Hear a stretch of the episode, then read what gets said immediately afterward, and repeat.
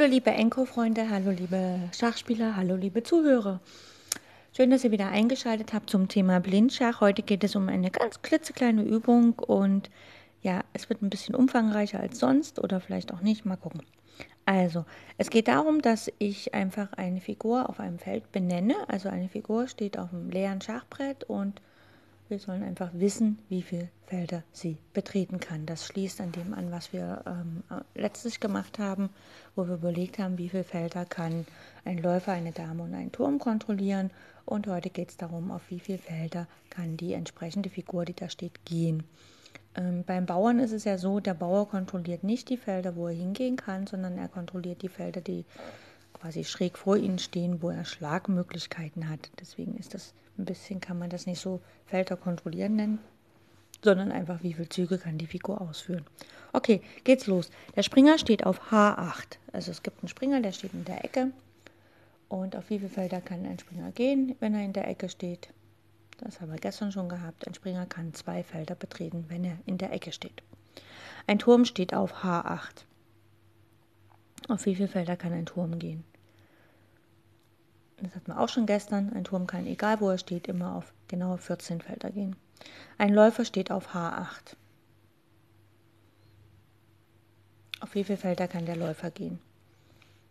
Das hatten wir auch gestern schon, wenn ein Läufer äh, der Mindestabstand zum Rand, also der Läufer steht hier direkt der in der Ecke, also er steht direkt am Rand, da kann er sieben Felder betreten. Je weiter er in die Mitte rutscht, desto mehr Felder kann er betreten. Ein König steht auf dem Feld A2. Ne, A2. Wie viele Felder kann er betreten? Der König steht am Rand, das heißt, ihm fehlen drei Felder. Äh, würde er in der Ecke stehen, würden ihm nochmal zwei Felder fehlen. Also von den ähm, acht Feldern, die er betreten kann, fehlen halt einfach drei. Das heißt, er kann fünf Felder betreten. Ein Bauer steht auf A2. Auf wie viele Felder kann er gehen? Der Bauer steht in der Grundstellung, das heißt, er hat die Möglichkeit, ein oder zwei Schritte zu machen, das heißt, er kann zwei Felder betreten. Ein Springer steht auf A2. Auf wie viele Felder kann er gehen? Ne, der Springer steht nicht mehr in der Ecke, das heißt, ihm sind nicht mehr nur zwei Felder zur Verfügung, sondern er ist eine Reihe weiter hochgerutscht. Das heißt, ihm steht noch ein drittes Feld zur Verfügung. Ein Springer steht relativ zentral auf D4. Auf wie viele Felder kann er gehen? Auf 8. Man kann sich merken, in dem Moment, wo ein Springer drei Reihen oder drei Linien vom Rand entfernt steht, ab dem Moment kann er halt auf 8 Felder gehen. Da muss man nicht lange überlegen. Ein Turm steht auf D4. Genau, der kann wieder auf 14 Felder gehen. Immer, egal wo der Turm steht, der kann immer auf 14 Felder gehen. Ein Läufer steht auf D4. Die D-Linie und die vierte Reihe sind vier Felder vom Rand entfernt und dann kann man jetzt überlegen, am Rand sind sieben Felder, eins weiter sind es neun Felder, eins weiter sind es elf Felder und noch eins weiter sind es 13 Felder. Das heißt, wir müssen hier nicht zählen, sondern wir wissen, es sind 13 Felder. Ein König steht auf E8.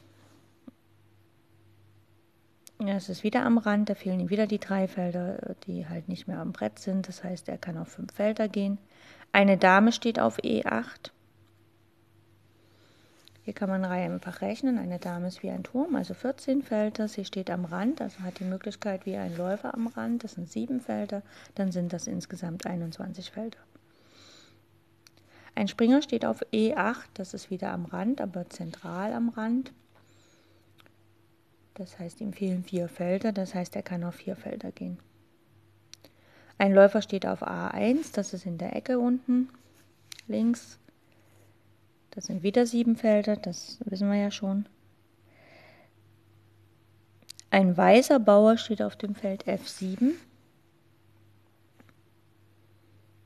Genau, der kann einen Schritt nach vorne gehen. Äh, und wenn tatsächlich keine anderen Figuren da sind, ist das halt das eine Feld, was er betreten kann. Und wenn äh, aber auf G8 und E8 Figuren stehen, könnte er die schlagen. Also er kann theoretisch nur auf ein Feld gehen, wenn das ein leeres Brett ist. Ein Springer steht auf B4. Das ist die zweite Reihe, also die, die zweite Linie sozusagen und ziemlich zentral. Ja, und damit sind ihm, weil das ja die zweite Linie sind, zwei Felder abgeschnitten. Das heißt, er kann auf sechs Felder gehen.